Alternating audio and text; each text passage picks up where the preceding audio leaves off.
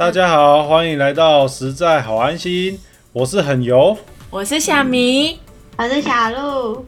我们今天的节目是健康吃科学讲。我们在今天的节目，我们会跟大家推荐我们学的比较健康的食物。那我们今天三个人会挑自己各自喜欢的水果跟蔬菜。讲错了，那是上一个的。请重来。挑自己各自喜欢的畜牧产品来跟你讲，诶，这些畜牧产品健康在哪里？我们会用科学文献来呈现我们这一些健康的资讯。那首先就我先开始啦。我推荐大家吃的畜牧产品是牛奶。牛奶大家都知道啦，是超营养的畜牧产品。除了是丰富的蛋白质来源以外，最知名的就是补钙的效果啦。跟肉或蛋比较起来，是非常便宜的动物性蛋白质来源。那小明，你今天推荐的畜牧产品是什么嘞？小明今天讲的就是起司啊，起司是个不错的食物哦，它是牛奶的再造食品啊。那小鹿，你推荐的是什么嘞？我想要推荐的是好吃的溏心蛋，大家都可以自己做哦。我先讲牛奶，它健康在哪里？那我们团队嘞，在之前辟谣咖啡因钙流失的影片里面就有提到啦。研究发现，喝牛奶有助于减低咖啡因造成的钙流失。然后啊，研究也发现牛奶有预防结肠癌或直肠癌的潜力哦。不过有一些研究显示，高钙的饮食会增加前列腺癌的风险。那当然了，这一些都是在研究中的议题，所以我们今天就稍微提一下就好。全脂牛奶大约是三 percent 的脂肪量，虽然脂肪的含量偏高，不过过去的研究指出，喝全脂牛奶不会导致心血管疾病的风险变化哦。那根据研究报告统计，在美国嘞，一九七零年代卖的最好的是全脂牛奶，当时跟减脂牛奶大概有三倍的差距。一九九零年代开始，全脂牛奶跟减脂牛奶就开始缩小了消费的差距。近几年来，因为健康意识抬头，大家想要减少脂肪的摄取量，所以两 percent 乳脂的减脂牛奶销售就开始渐渐超过了全脂牛奶。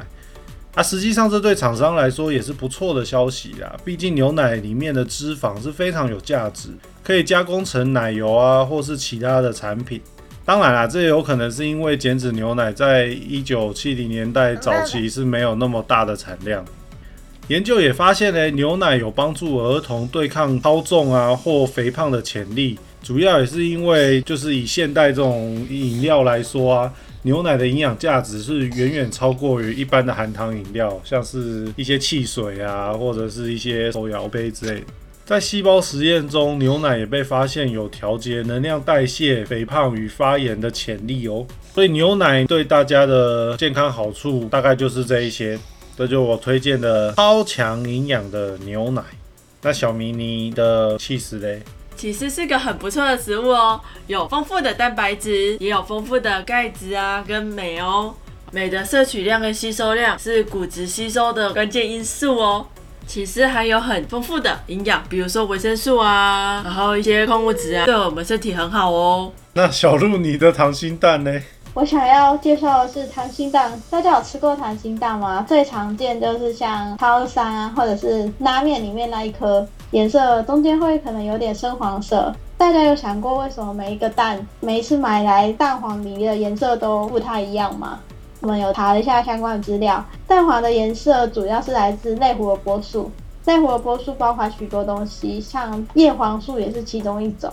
鸡汁在养殖过程中，它自己其实是不会合成叶黄素，但是我们可以透过饲料添加，让鸡汁去获得这些物质。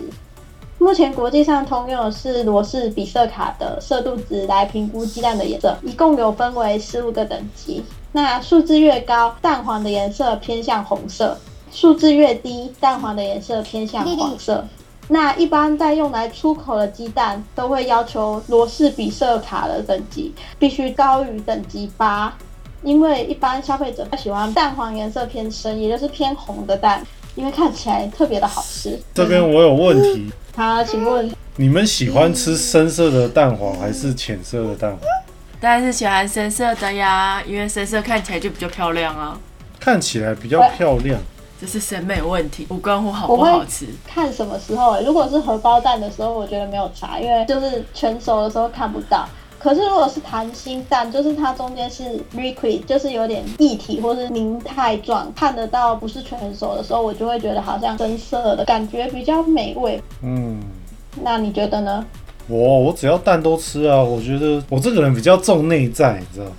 所以你重视的是营养价值，而不是外观的颜色。我会比较重视像软磷脂这种，因为跟风味比较有关系。我喜欢比较香的蛋，有些蛋的腥味比较重一点，对，这也是一个问题。所以你们都比较喜欢深色的蛋。就以颜色来讲，你们比较怎样？比较漂亮啊，审美观问题就说了呀。看起来就有一种厉害的感觉，但不知道为什么，嗯，可能浅黄色跟蛋白感觉对比比较不明显，就感觉没那么厉害的感觉，好奇怪、啊，我也不知道为什么。那小鹿，你介绍的是溏心蛋，溏心蛋是不是一般都会用酱油去泡它？对，酱油下去搭配也会影响最后的成色。那这个酱油会影响到蛋黄的颜色吗？我觉得会，也会影响蛋吃起来的香气跟风味啊之类的。这个我就真的不知道了，因为不知道到底酱油进不进得去蛋黄。理论上应该好吃的都会进去啊，因为它会有渐层的效果。对，我就是看到溏心蛋通常切开来嘛，它就会有渐层的那个黑黑的。对对对，人家是我们可以咖啡色，我们可以做实验啊，你可以买一盒十颗蛋，然后找两款不同的酱油来试。可是我觉得这个实验比较难做，因为即使是同一盒蛋，坦白讲，每一颗打开来蛋的颜色都不一样。那有什么方法可以对比这个？不知道啊、因为溏心蛋的做法，你要先煮成半煮啊熟啊，，对啊，你你不能打开啊，你一打开就就 就不会是蛋形啦。对啊，可以想想，要怎么检测蛋？应该也是可以检测啊。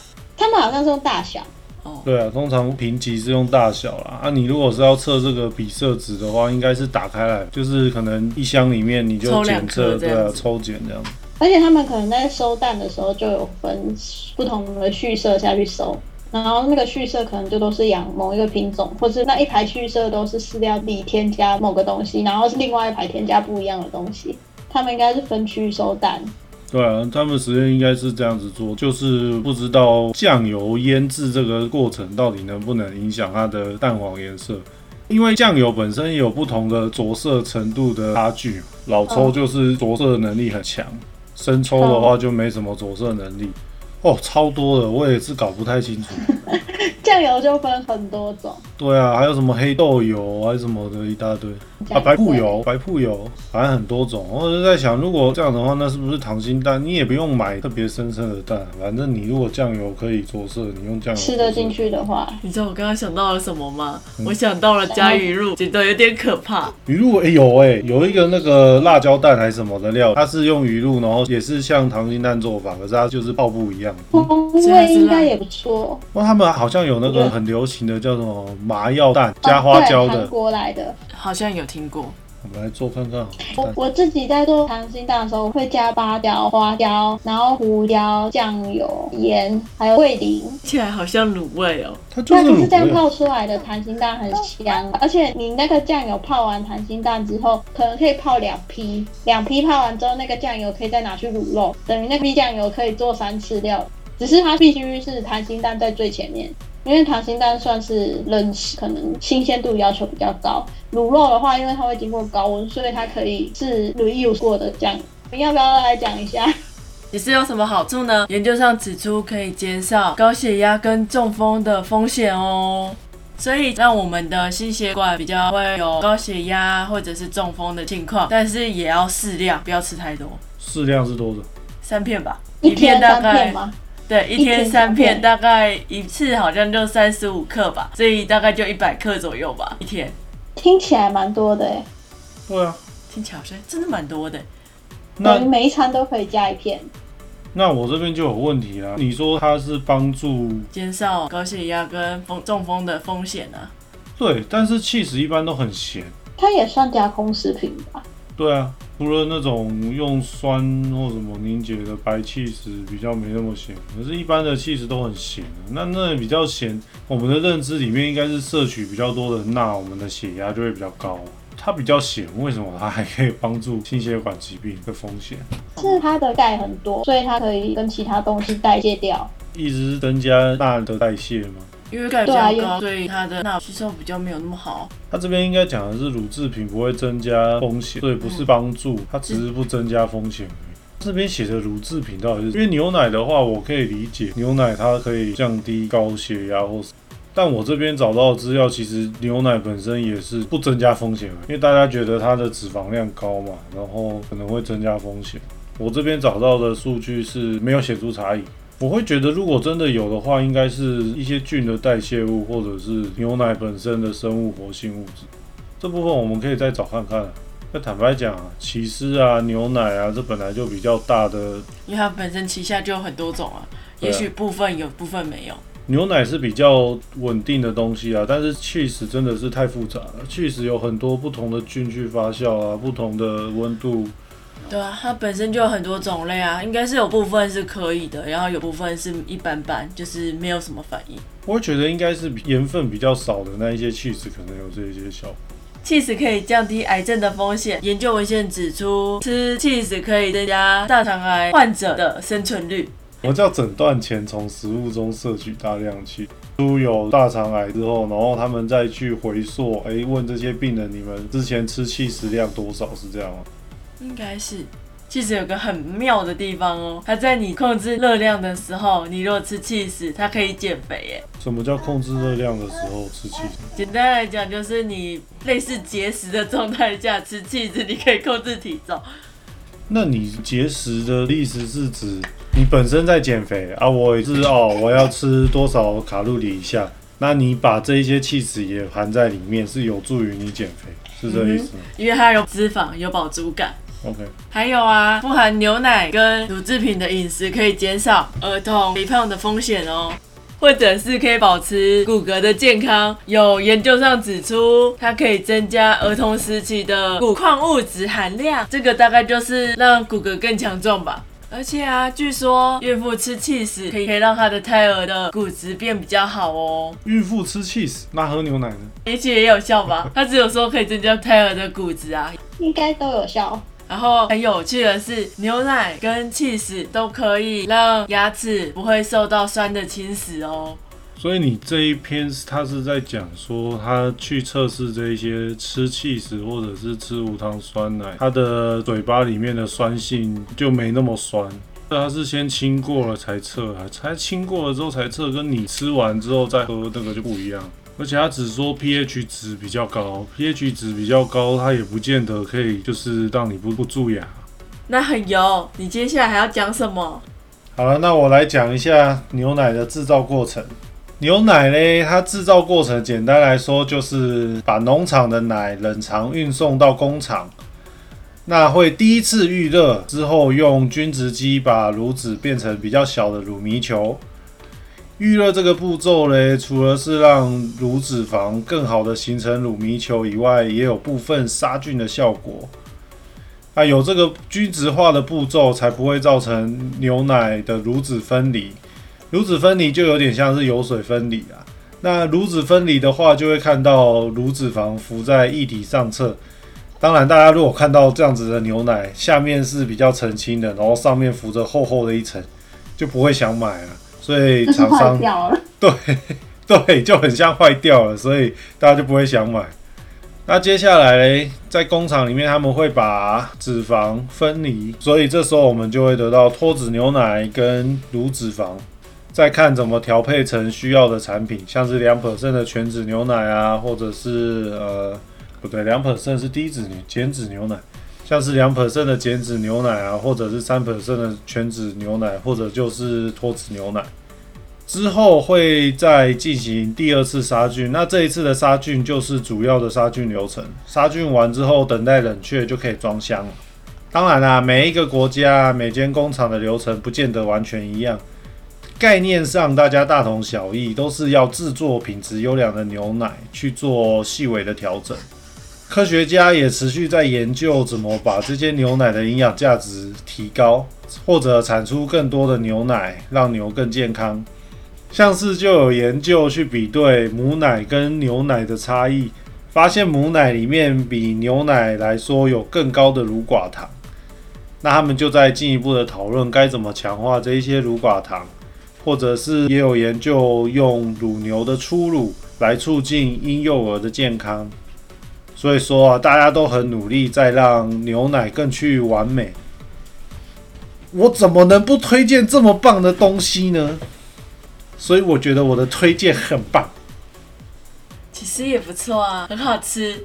比起牛奶来说，至少不用喝的，还用咬的，听起来比较方便不吧？错哦，现在要来比个输赢就对了。来投票啊！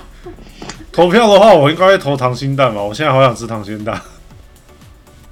那小鹿，如果消费者比较喜欢比较红黄色的蛋，那我们要怎么去增加这些红黄色嘞？鸡又不会自己生产，好，所以这时候呢，聪明的养鸡业者呢，就会在给鸡吃的饲料中增加一些饲料添加剂，让鸡产出来的蛋黄的颜色可以呈现黄黄色，像是在饲料中添加辣椒粉、金盏菊萃取物，或是海藻、柿子皮、柑橘皮或是南瓜皮之类的。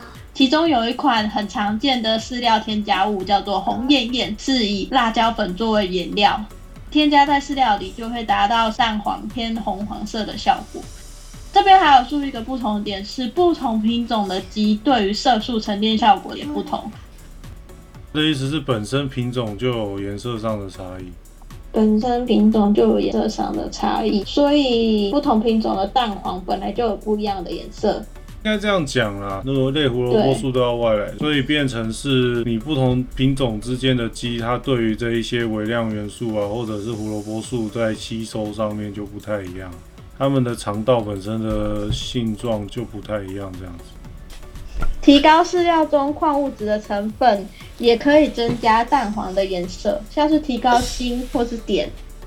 提高饲料中脂肪的量，助于胡萝卜素的吸收。好，再来我们想要知道的是，蛋黄的颜色比较红黄色，就代表越营养吗？所以蛋黄的颜色是跟营养有关系吗？它不一样，所以代表它的营养价值也会不一样吗？好，这是个很好的问题。好，我们来看一下哦，可能蛋黄颜色跟营养有关吗？在矿物质成分跟叶黄素含量这两个方面是有差的。不过像蛋白质、脂肪或者是维生素跟卵磷脂差异就不大，所以要看你比较的是哪些营养。即使蛋黄的颜色不深，其实那些那那种量的鸡蛋一样是有丰富的营养价值的。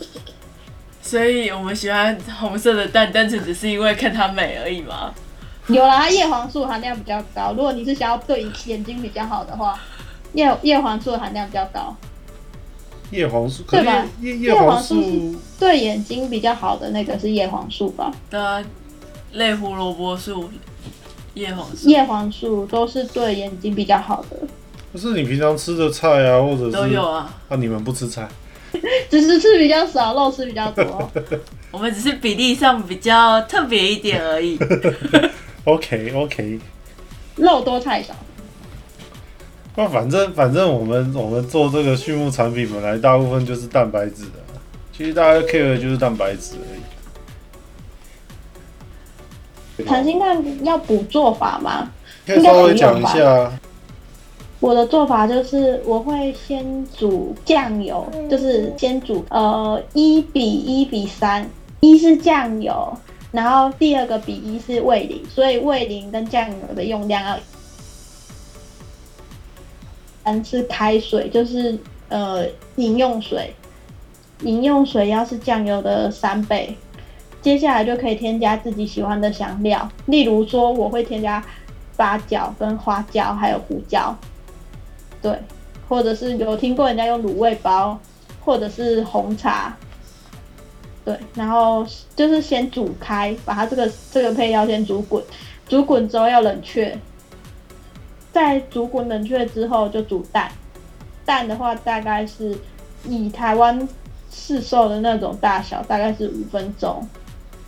可是我看过两种说法，有第一种说法是滚水，就是水煮滚之后再下蛋，但是有人说这样下去的蛋会有一点点苦味，如果你煮超过五六分钟的话，但是这样煮出来的熟度比较刚好，然后第二种是呃鸡蛋直接放在水里，然后从冷水开始煮到滚，从滚之后再涮六分钟。然后这种说法的人是说这样就比较不会有苦味，但是熟度有可能会过熟，就是它破开的时候那个蛋黄可能不会流动，只会是膏状，不会是液体。为什么会有苦味？好像温度瞬间飙太高。苦味？对，但我自己吃起来，我觉得因为酱油的咸味会压过那个微微的苦味，所以我觉得还好。我从来没有吃到鸡蛋有苦味。我也没有过。我吃茶叶蛋的时候会觉得有苦味，因为茶叶蛋有分茶，熟的。对，它就是因为它还是有茶的味道，会盖过那个苦味。但如果你是冷掉之后才吃，那个苦味就会比较明显。嗯，哦，苦味不知道是不是里面的含硫量的问题。有可能的。我自己的做法就是我先煮酱油，再煮蛋，然后等到酱油的温度下降变变冷，甚至冰进冰箱之后，再把那个煮六分钟的蛋放进去。然后煮好了蛋要先泡到冷水里，这样比较好剥。剥壳完之后就放进酱油里，然后就放入冰箱，大概二十四小时后就可以吃。但是四十八小时的时候是最好吃的。然后我大部分第三天就是七十二小时内会吃掉。然后我之前都只泡一次，然后我就会把那个酱油倒掉。后来跟同学讨论之后，发现那个酱油可以煮两批。就是你吃完之后，其实可以再煮第二批。不过你要再加加热杀菌吧。我听那个同学的做法是没有，直接放入新的蛋。但是我自己我自己只试过一次，就是我通常会是第一次煮溏心蛋，第二次我就拿来卤肉了。就是像你说的，就是加热，可能卤个。五三层肉就是五花肉那种，对，或者是就把它拿来炒绞肉，就是用掉。只是一开始我以为那个酱油就是要丢掉，后来跟同学讨论才发现，那个酱油是可以重复利用，就是拿来当料理的时候的酱油用，卤猪脚或者卤什么都可以。如果喜欢我们的 Pockets，那就可以追踪我们的 FB 粉丝专业啊，或者是我们的 YouTube 频道，或者是分享给你们的亲朋好友哦。米露团队感谢您与我们一起用科学文献以及知识的方式探寻米露的真相。我们下次见啦！我是小米，我是很油，我是小鹿，拜拜，拜拜。